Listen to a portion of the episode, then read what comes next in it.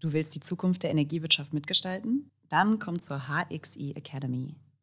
In kompakten Workshops teilen wir mit dir unser geballtes Wissen zu Methoden, Prozessen und Systemen für die Energiewirtschaft von morgen. Informier dich auf hxi.digital/academy. Mega und Watt, der HXI-Podcast zur Zukunft der Energiewirtschaft. Herzlich willkommen zu unserer neuen Aufnahme von Mega und Watt. Heute aus dem Kudo, unserem schönen Aufnahmestudio im Herzen Schwabings. In unserer heutigen Folge geht es um Handel und ähm, das ist eine Tätigkeit, die sogar schon der Homo sapiens in der Jungsteinzeit vorgenommen hat. Und selbstverständlich ist Handel auch ein Thema in der Energiewirtschaft. Dort wird auch Handel betrieben. Und ja, gibt es für die Finanzindustrie zum Beispiel die großen Börsen und Leitindizes wie den DAX in Frankfurt. So gibt es auch für die Strom einen Handelsplatz äh, in Paris und Leipzig. Und wenn wir über Handel in der Energiewirtschaft heutzutage sprechen, dann kommt man an dem Begriff eines virtuellen Kraftwerks auch nicht vorbei. Ein Ansatz, um Energieschwankungen, die durch den Ausbau von erneuerbaren Energien auf den Markt kommen, auszugleichen. Aber was das jetzt im Genauen ist, das möchte ich heute mit meinem Studiogast Jan Angewort ähm, von Next Kraftwerke besprechen. Ich weiß jetzt gar nicht, ob ich es richtig ausgesprochen habe. Es war, es war für das, was ich die letzten Jahre alles hören musste, schon hervorragend. Zumindest Jan hat richtig gesagt. die drei Buchstaben waren auch. Ja, ja. Äh, genau, deswegen Jan, herzlich willkommen. Ich freue mich, dass du heute da bist. Vielen lieben Dank für die Einladung. Und ähm, ja, ich habe es eben schon angerissen, ähm, Next Kraftwerke, virtuelles Kraftwerk, ähm, zwei Begriffe, über die wir vielleicht noch das ein oder andere Mal jetzt in der Folge stolpern werden. Erzähl doch mal kurz was über dich und über Next Kraftwerke, da wo du auch arbeitest. Ja, gerne. Ähm, Jan Angenfort, mein Name, schwierig. Ähm, ja, aus Köln kommend, genauso wie, wie Next Kraftwerke.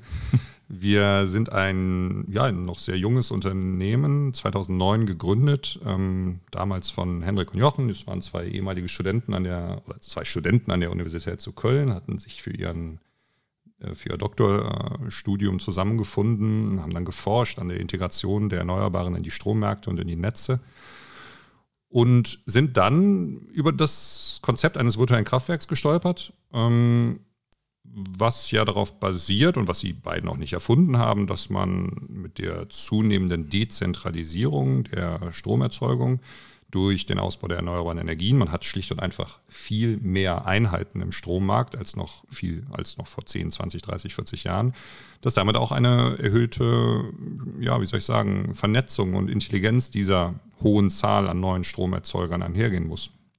Vielleicht mal, um das ein bisschen zu konkretisieren. Wir hatten 1990 800 Kraftwerke in Deutschland, um den mhm. gesamten Strom zu produzieren, der verbraucht wurde. Mhm. Heute liegen wir bei, wenn man jede einzelne Aufdach-Solaranlage mitzählt, und das sind stromproduzierende Einheiten, so gesehen Mini, Mini, Mini-Kraftwerke, ähm, sind wir bei, bei äh, knapp zwei Millionen.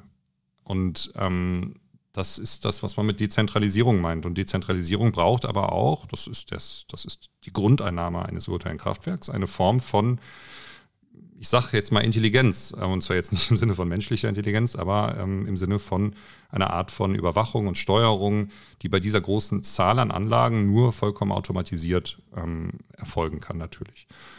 Ja, und dann haben die beiden ihr Doktorstudium geschmissen, haben bis heute keinen Doktor, dafür aber eine Firma mit äh, 200 Mitarbeitern und ähm, ja, einigen Dependancen in anderen Ländern in Europa und äh, die letzten Jahre waren gut zu uns. Ja, das, das hört man doch gern.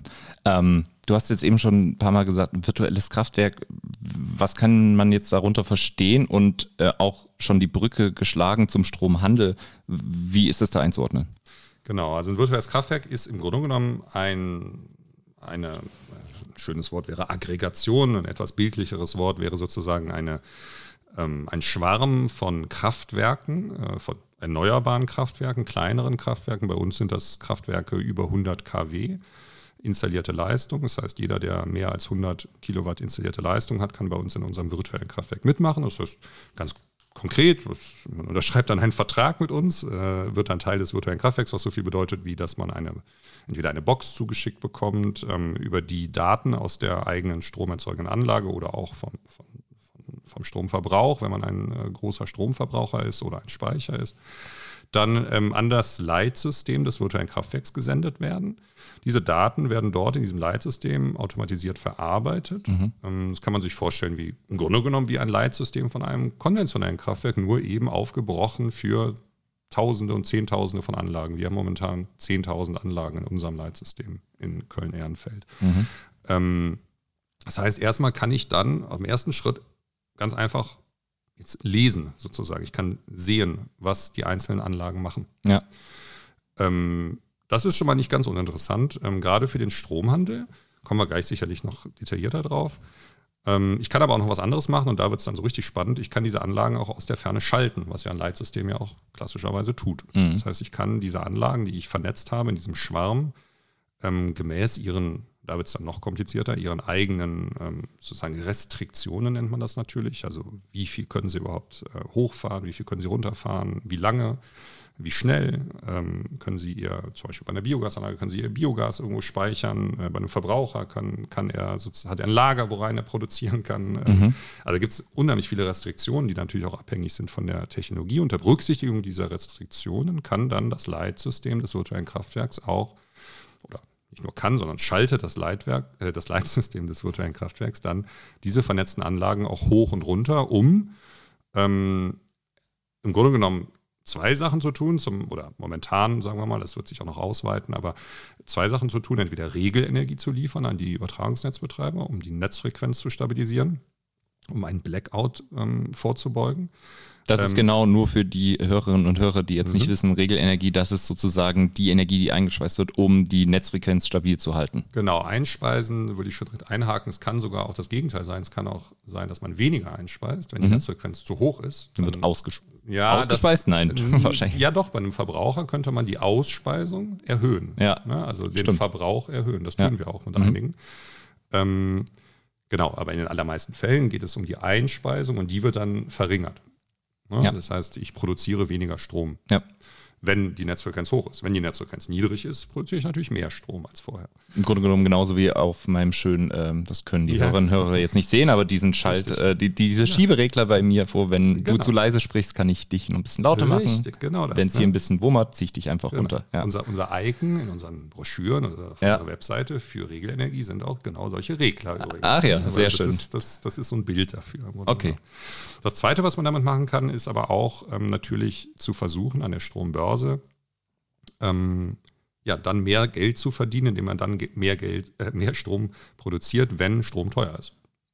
Und okay, das heißt, an den Strombörsen wird Strom gehandelt. Richtig. Logischerweise ist eine mhm. Börse. Ich habe mich gefragt, warum wird eigentlich Strom gehandelt?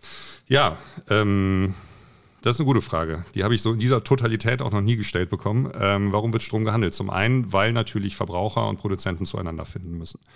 Wenn ein ähm, klar, ne, wenn ein, ein Chemiewerk oder auch du zu Hause ähm, das Licht anmachst, äh, dann möchtest du, dass dir Strom geliefert wird. Das ist jetzt erstmal physikalisch völlig unabhängig vom, im ersten Schritt zumindest, völlig unabhängig vom Stromhandel. Ne? Die, die der Strom fließt durch die Leitung äh, zu deiner Glühbirne, ob du, ob du gehandelt hast oder nicht. Strom kommt aus der Dose und schmeckt Auer. Ja, das genau. genau. Aber Strom kommt eben nicht einfach aus der Steckdose, sondern dahinter steckt eben dieses sehr komplexe bilanzielle System, hm. wo du ja zum einen jemand wissen muss, wann hast du eigentlich wie viel Strom verbraucht und ähm, wie viel musst du dafür zahlen, du als Verbraucher. Aber derjenige, der dir diesen Strom verkauft, der hat den ja gar nicht übrigens selber hergestellt. Ähm, die klassischen Vertriebe in der Energiewirtschaft, also die, die dir den Strom verkaufen, kaufen den ja ein. Mhm. Und das tun sie zum Beispiel an der Strombörse. Ja. Das können sie bilateral machen außerhalb der Strombörse. Das nennt man dann, dann den Over-the-Counter-Handel, OTC. Mhm. Da kann dann dein, dein, das Stadtwerk deines Vertrauens kann dann äh, äh, entweder auch natürlich selber Strom produzieren, das tun sie sicherlich auch, aber ähm, meisten zumindest. Und ähm, die Restmengen können Sie dann entweder an der Börse beschaffen oder over the counter, also in einem Direktgeschäft, in einem Vertrag zwischen zwei Parteien, wo dann derjenige, also das Stadtwerk, dann zu einem Stromproduzenten geht und sagt, hier, komm, mach mal mhm. an der Börse vorbei. äh, gib mir nächstes Jahr, weiß ich nicht, 50.000 äh, Megawattstunden für Preis XYZ und dann ist es okay. Ja. Aber ähm, ganz spannend wird es natürlich jetzt im Rahmen der Energiewende, wird der Stromhandel auch immer wichtiger, das sehen wir auch. Vor allem der kurzfristige Stromhandel wird immer wichtiger. Warum? Weil dieses Abbild, also ganz einfache Antwort darauf, weil das Stromnetz keinen Strom speichert. Ähm, ne, wir haben ja eben gesagt, es gibt diese physikalische Ebene und es gibt die bilanzielle Ebene und man kann die irgendwie im Kopf erstmal so trennen zum Verständnis, aber natürlich laufen die zusammen. Ähm, wenn ich, da sind wir wieder bei der Regelenergie im weitesten Sinne sogar schon mhm. ganz schnell. Wenn ich nämlich natürlich viel mehr Strom verbrauche, als Strom in dem Moment produziert wird, dann ähm, habe ich einen Blackout.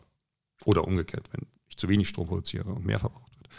Ähm, und um das zu verhindern, ist es natürlich sinnvoll, möglichst, und weil das Stromnetz selbst eben nur äußerst geringe Mengen an Strom speichert, ist es also sinnvoll, die ähm, Verbraucher und Produzenten möglichst bis kurz vor dem Zeitpunkt der Erfüllung, der Lieferung des Stroms zusammenzubringen, dass also nur das produziert wird, was auch verbraucht wird, aber mhm. auch nicht weniger. Mhm. Und da kommt ihr dann auch mit eurem virtuellen Kraftwerksansatz mit ins Spiel? Genau, ja, ähm, da muss man jetzt, das macht jetzt im Grunde genommen erstmal jeder Stromhändler, dadurch, dass er, dass der Markt, ähm, dass der Strommarkt, also die Strombörse einen Preis setzt, ähm, von einem zum Beispiel Käufer von Strom, der sagt, ich bin bereit für die, für die Viertelstunde von 16 Uhr bis 16.15 Uhr, was weiß ich, 100 Euro die Megawattstunde zu zahlen, weil gerade Strom ziemlich knapp ist mhm. in dieser Viertelstunde aus irgendwelchen Gründen.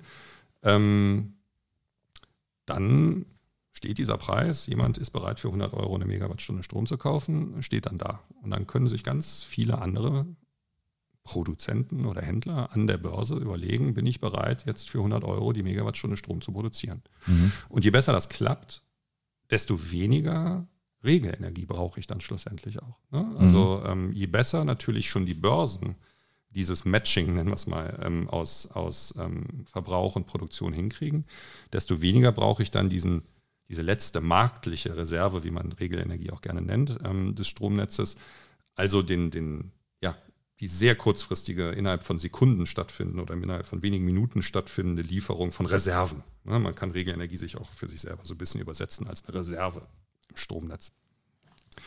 Und deswegen hat der Stromhandel auch eine ganz wichtige Funktion, ähm, selbst einfach als Markt. Also einfach dadurch, dass sich dort schon möglichst gut Angebot und Nachfrage decken, sodass ähm, physikalische Ungleichgewichte nicht so sehr ähm, ins Gewicht fallen. Das heißt, ein gut gering bleiben, sagen wir mal. Okay, das heißt, ein gut funktionierender Stromhandelsmarkt spart Strom. Oder das hilft beim ein, Stromsparen. Da ist ein Gedankensprung drin. Du meinst. Wenn ich das jetzt auf die, ähm, auf die Regelenergie. Er hilft, Regelenergie zu sparen. Ja, das, da würde ich unterschreiben. Hilft die irgendwo ja bereitgestellt gestellt genau, werden muss. Ja, die, aber nochmal, Regelenergie muss ja nicht unbedingt zusätzlicher Strom sein, es kann auch weniger Strom sein. Also Regelenergie stellt man sich, Regelenergie ist wirklich auch separat, ist mir auch ganz wichtig, das äh, nochmal zu betonen, das wird oft durcheinander geschmissen. Regelenergie wird nicht an der Strombörse gehandelt. Ja. Regelenergie ist ein, ein Produkt, ein Reserveprodukt, ähm, das von den Übertragungsnetzbetreibern ähm, ausgeschrieben und vorgehalten wird und bezuschlagt wird und abgerufen wird in einem separaten Markt. Das ist einfach eine ja. Webseite, regelleistung.net. Äh, kann sich jeder angucken, äh, nicht jeder mitbieten. Dafür muss man natürlich ähm, ja, präqualifiziert sein, so nennt man das dann. Also muss man zugelassen werden. Mhm. Und äh, man kann dort zum Beispiel die Preise sehen, ähm, die, die eine Megawattstunde Regelenergie ähm, oder ein Megawatt Regelenergie dann kostet. Je nachdem, ob es zum Beispiel positiv ist, nach mhm. oben, also ich muss mehr Strom liefern, oder auch negativ. Es gibt auch negative Regelenergie. Wenn zum Beispiel zu viel Strom im Netz ist, dann werde ich dafür bezahlt, dass ich weniger Strom einspeise.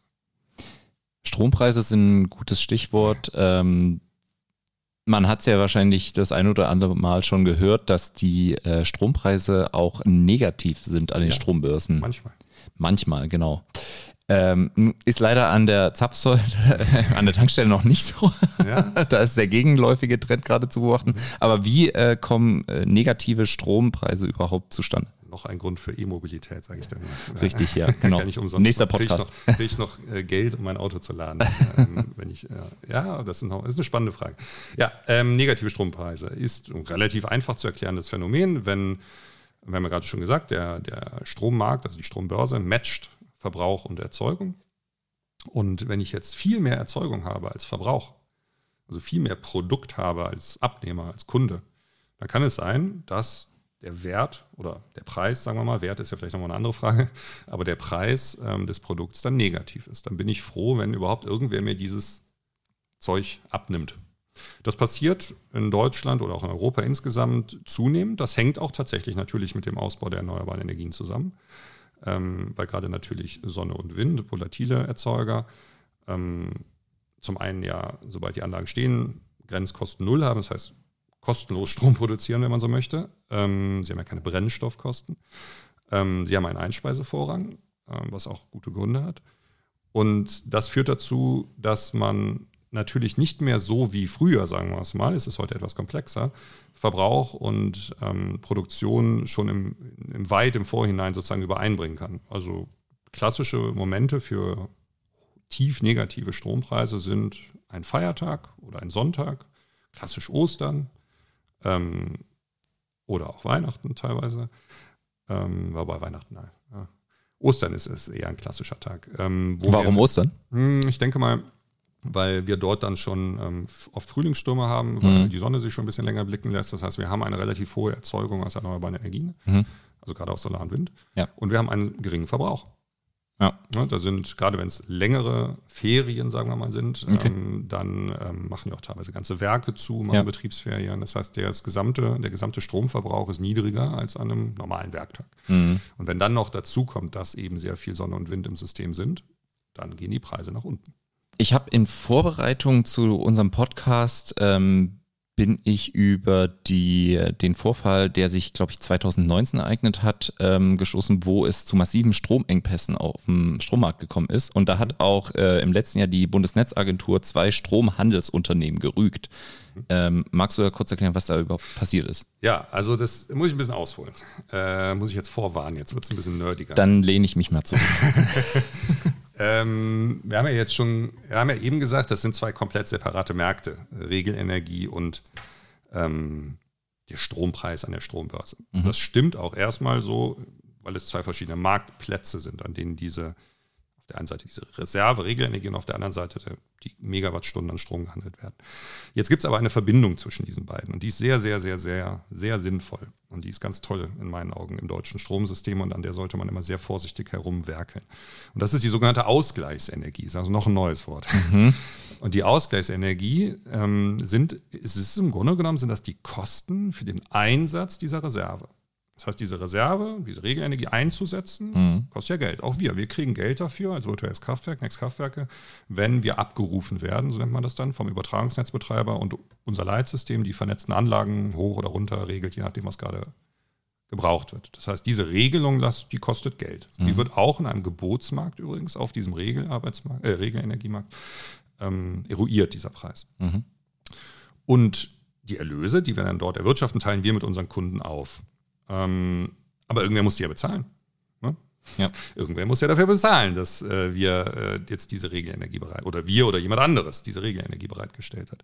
Und da gibt es dann diese Ausgleichsenergie. Das sind die Einsatzkosten für die Regelenergie, die dann umgewälzt werden auf die Bilanzkreise, noch ein neues Wort, also auf die, ich nenne es immer so ein bisschen, auf die Stromkonten von den Playern, Verbrauchern, Produzenten, die dann im Intraday-Handel oder im Day-Ahead- und Intraday-Handel, also im Spotmarkt der, der Strombörse, nicht sauber prognostiziert haben, die so gesehen dafür verantwortlich sind, dass mhm. es diese Schwankung im, im, Stromsystem gab, die dann durch die Regelenergie ausgeglichen werden musste. Das ist also im Grunde genommen so eine Art Verursacherprinzip. Mhm. Total sinnvoll. Ne? Das heißt, nehmen wir mal ein Beispiel. Jetzt dauert es ein bisschen, aber ähm, da wird es ein bisschen plastischer, glaube ich. Ähm, wir, wir sind zum Beispiel Deutschlands größter äh, Photovoltaik-Stromhändler und wir sagen morgen, ne, was haben wir morgen, 5.10. Ja. In der Viertelstunde von äh, 18 bis 18.15 Uhr ist ein schlechtes Beispiel, da wird es langsam dunkel. Irgendwann mittags erwarten wir für unser gesamtes Portfolio, weiß ich nicht, 5 Megawattstunden, die da eingespeist werden. Ist ein, mhm. ist ein dunkler Tag morgen, sagen wir mal. Und ähm, äh, ja, wenn ich so aus dem äh, Fenster blicke, kann, hin, kommt das hin, ja. Ähm, und dann sind wir morgen und merken aber, ui, wir haben uns vertan. Irgendwie in drei Winkeln in Deutschland, wo wir gerade zufällig unsere Kunden ihre Solaranlagen stehen haben, ihre PV-Parks oder was auch immer, sind die Wolken weggezogen. Es kommen nicht 5 Megawattstunden in dieser Viertelstunde, sondern es kommen 500. Dann haben wir 495 Megawattstunden mehr, dann speisen wir 495 Megawattstunden mehr ein, mhm. als wir am Vortag gesagt haben, als wir heute gesagt haben. Ähm, jetzt kann man sagen, das ist doch schön, freut euch doch einfach, habt ihr mehr Strom. Also einfach ist es nicht. Weil natürlich dieses plötzliche Mehr, und wenn du mir überlegst, prozentual kann ich jetzt so schnell nicht rechnen, aber äh, 495 versus 5 ist eine Menge an ja. Steigerung. Ja. Das heißt, das ist schon auch ein Problem, sagen wir in dem Fall so viel ist jetzt auch nicht, aber nur, also wenn man so sehr daneben liegt in seiner Prognose, dann ist das natürlich ein großes Problem für die Netzbetreiber. Und die sagen, hey, Nextkraftwerke, in dem Beispiel jetzt mal so, oder wer auch immer, ihr habt daneben gelegen mit eurer Prognose, deswegen mussten wir Regelenergie einsetzen. Mhm. Das hat Geld gekostet, das mussten wir zahlen und das zahlt ihr jetzt. Ähm, diesen Einsatz zahlt ihr, weil ihr ja 495 Megawattstunden daneben gelegen habt. Wir stellen euch eine Rechnung, ähm, weil ihr nicht gescheit prognostiziert habt. Genau. Okay. Ja, und ähm, das gilt natürlich für jeden. Mhm. Das gilt auch für Verbraucher, also für große äh, Vertriebe, die an, an, alle möglichen Leute ihren Strom weitergeben. Ja. Ähm, das gilt nicht nur für Produzenten natürlich. Auch ein, Ver ein, Verbraucher kann sich ja irren in seiner Prognose. Und ähm, genau, das ist also ein System, was jeden dazu anhält, möglichst gut zu prognostizieren, erstens. Mhm. Und zweitens, möglichst früh den Strom, den man zusätzlich hat oder den man zu wenig hat, dann wiederum am Intraday-Handel der Spotbörse, der Strombörse, du hast es eben erwähnt, in Paris, ja. zu handeln. Das heißt, wenn wir zum Beispiel dann eine Stunde früher merken, ui, wir haben jetzt hier sieben Prognosen, die sagen, ähm, da die, die drei Wolkenfelder ziehen weg. Das heißt, wir haben dann äh, auf einmal nicht mehr fünf, sondern 500 Megawattstunden aus unserem Solarportfolio. Dann sind wir sehr, sehr natürlich angereizt, diese 495 Megawattstunden extra dann auch kurzfristig zu verkaufen. Mhm. Damit jemand anderes sozusagen zum Beispiel dann sein Gaskraftwerk nicht hochfährt. Oder was auch immer. Das heißt, ex extrem wichtig, eine gute Wetterprognose zu extrem bekommen. Extrem wichtig. Ja. War dann, ähm, ich, ich erinnere mich gerade, zu Beginn von Corona wurde gesagt, die Wetterprognosen werden immer schlechter, weil weniger Flugzeuge anscheinend in der Luft werden mit äh, Wettersensoren. Äh, Hab ich auch gelesen, ja. Ich weiß nicht, ob es stimmt, keine Ahnung. Äh, gefährliches Halbwissen, aber ähm, genau. habt ihr da Probleme gehabt? Habt ähm, ihr das ähm, gemerkt? Dafür bin ich jetzt, muss ich ehrlich zugeben, zu wenig im alltäglichen operativen okay. Stromhandel unterwegs. Ja. Ähm, aber grundsätzlich erstmal, ja, Prognosen, gerade wenn wir, wenn wir ein Stromsystem bauen, was auf Solar und Wind basieren wird, ähm, weil sie nun mal die günstigsten sind, ja. ist wahnsinnig abhängig von guten Prognosen. Und da ist auch sehr viel passiert die letzten Jahre. Ne? Also ja. Prognosen werden grundsätzlich immer genauer. Zum einen, weil man immer mehr versteht, wie das Wetter sich verhält, aber zum anderen auch, weil man immer mehr Live-Daten hat. Ne? Genau, wird, wie ein ja. Stichwort virtuelles Kraftwerk. Ne? Was am Anfang sich so ein bisschen langweilig anhört, man monitort all diese Anlagen, das heißt, man sieht, was sie gerade in diesem Moment tun. Mhm. Hat natürlich aber auch den riesigen Vorteil, ich kann sofort sehen, wenn sich mein Portfolio, meine Anlagen, die ich vernetzt habe, anders verhalten, als ich am Vortag gedacht habe. Ah, okay. Und dann kann ich, habe ich viel mehr Zeit. Es geht beim Stromhandel eigentlich immer nur um Zeit, um Vorlaufzeit. Und ähm, dann habe ich mehr Zeit, diese Abweichung zu handeln. Das heißt, zu Strom, wenn ich auch einmal mehr habe, als ich gedacht habe, zu verkaufen oder wenn ich weniger habe, als ich dachte, zu kaufen. Das heißt, die beiden Unternehmen, die ja, Handelsunternehmen, genau, die wurden gerügt. Zum, zurück zum Thema. Genau. ja, es ist leider immer noch nur die Ouvertüre. Ähm, und dieses System hat wunderbar funktioniert ähm, mit ein paar Problemen. Ähm, zum Beispiel, dass diese Ausgleichsenergie ähm, ja, jetzt kommen wir zu, zu tief rein. Also auf jeden Fall hat die Bundesnetzagentur dann äh, im Jahr, ich glaube sogar 2018 war das, ähm, die Berechnung dieses Ausgleichsenergiepreises und dieses ganze System ein wenig angepasst. Mhm. Sie hat es, ja, ich will jetzt nicht zu weit ausführen, aber sie hat es quasi auf den Kopf gestellt. Und dabei hat sie ähm, ja, mit dem sogenannten Mischpreisverfahren dieses System, was grundsätzlich dafür sorgt, dass wir in Deutschland keine Blackouts, also was mit dazu beiträgt, natürlich zusammen mit den Netzbetreibern, dass wir keine Blackouts haben oder dass, dass Stromverbrauch und Stromproduktion sich einigermaßen matchen. Ähm, ja, sagen wir mal, das hat nicht so richtig funktioniert. Und mhm. ähm, genau, und dann sind auch viele Unternehmen, ich kann jetzt für diese beiden Unternehmen natürlich nicht sprechen, das müsstest du mit denen mal besprechen, aber ähm, ähm, haben dann im Grunde genommen nicht so gehandelt, wie die Bundesnetzagentur sich das vorgestellt hatte. Mhm. Ja. Ja, spannend. Ähm, ich fand, das war jetzt äh, gut eigentlich auf den Punkt gebracht. Ja. Also, ähm ja, es war auch mit unheimlich vielen Vereinfachungen. Also wenn unsere Stromhändler zu Hause das hören, dann werden die wahrscheinlich ja sagen, ach, der Jan, Ja, aber dafür, also das ist ja jetzt auch nicht der Anspruch gewesen, dieser Folge da in die Tiefen einzusteigen. Ich fand, du hast es auf jeden Fall wunderbar ähm, äh, ähm, erläutert und ähm, wir werden da natürlich auch einiges noch für die, äh, für die lesebegierigen Hörerinnen und Hörer in die Shownotes packen. Ich glaube, da kann man sich durch die, äh, durch, durch ganze Mengen lesen, äh, was das angeht. Ähm, zum Schluss noch, Jan, äh, wir haben immer eine Rubrik zum Abschluss für unsere äh, Gäste, ähm, wo sie nochmal die Möglichkeit haben, nochmal so richtig ähm, ein Statement zu setzen. Und die Rubrik heißt wie folgt. Was ich zum Schluss noch sagen möchte. Ja, Jan. Ja, was ich zum Schluss noch sagen möchte, zum Thema Stromhandel, ja, da hast du mich erwischt. Ähm, naja, also erstmal grundsätzlich ähm, kann ich nur noch mal ein Plädoyer für äh, dann doch ein sehr, sehr, äh, wie soll ich sagen, Nischen artiges äh, Dasein äh, halten für, für die Existenz des Stromhändlers sozusagen. Stromhändler sind wahnsinnig wichtig ähm, und werden immer wichtiger werden, um eben in Zeiten äh, von dem Ausbau von erneuerbaren Energien ähm, frühzeitig das Gleichgewicht zwischen, zwischen Verbrauch und Produktion herzustellen, ähm, Stromproduktion herzustellen.